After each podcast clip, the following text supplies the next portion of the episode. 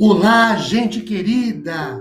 Sejam todos vocês muito, muito bem-vindos a mais uma rápida e dinâmica exposição bíblica através deste podcast para edificação de nossas vidas relacionais com o Senhor. Meu nome é Ricardo Bresciani, sou pastor da Igreja Presbiteriana Filadélfia de Araraquara, situada na Avenida Doutor Leite de Moraes, 521, na Vila Xavier.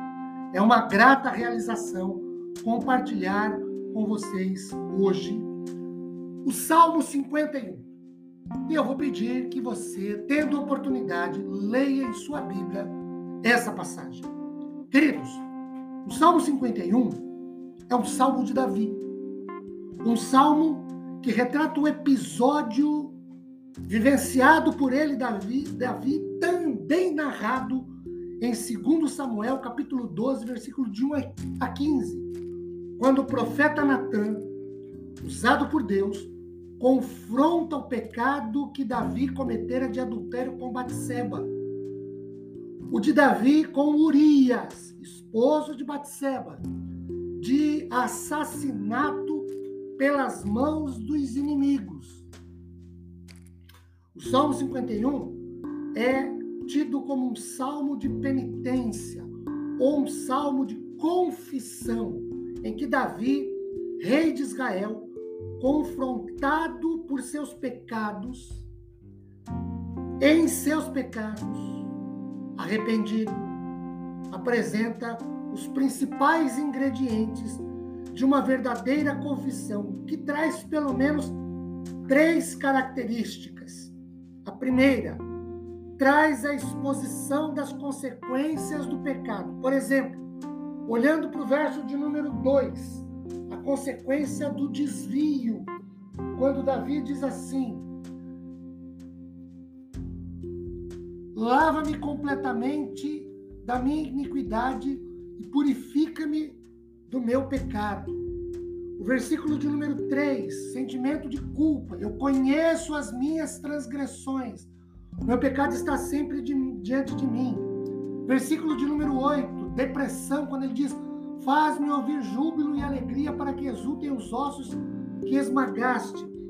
Versículo de número 12, perda da alegria pela salvação, quando ele diz: Restitui-me a alegria da tua salvação.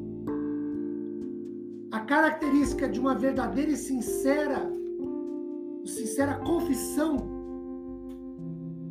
precedida de um sincero e verdadeiro arrependimento, é a exposição das consequências da culpa. A segunda é que traz o pedido pela absolvição. Quando se reconhece o erro, sincera, verdadeira e genuinamente se arrepende do erro, essa confissão traz pedido pela absolvição. Verso 1: Compadece-te de mim, ó Deus apaga as minhas transgressões. Verso de número 7. Esse pedido vem através da purificação. O verso 7 nos diz: Purifica-me com sopo e ficarei limpo. Sopo é um pequeno arbusto cujos ramos eram usados para aspergir o sangue e a água purificadora. Levítico capítulo 14, versículos de 1 a 7 nos dizem isso. E o verso 10 esse pedido de absolvição vem através do milagre da regeneração. O verso 10 nos diz: Cria em mim, ó Deus, um coração puro e renova dentro de mim um espírito inabalável. Em terceiro lugar, uma confissão sincera, verdadeira, genuína, promovida por, uma, por um reconhecimento também autêntico do erro, gera uma confissão, traz o pedido de restauração. O verso 8, de restauração da alegria, do prazer e da salvação, da satisfação, como já lido. No verso 10, do espírito inabalável, da motivação, como lido também. O verso 12 traz o pedido de restauração da alegria da salvação, ou por causa dela, verso 12 já lido também.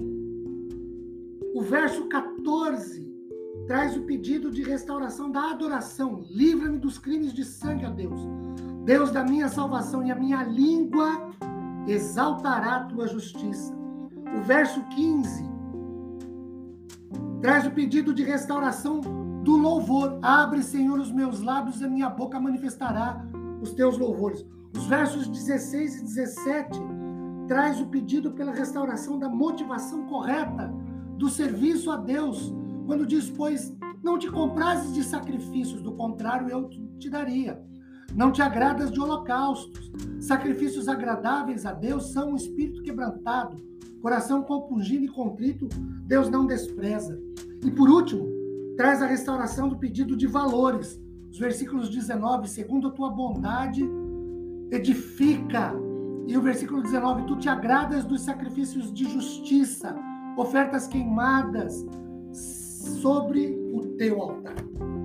Confessemos a Deus arrependidamente os nossos pecados, Ele nos perdoará, restaurará nossa vida e nos abençoará. Amém.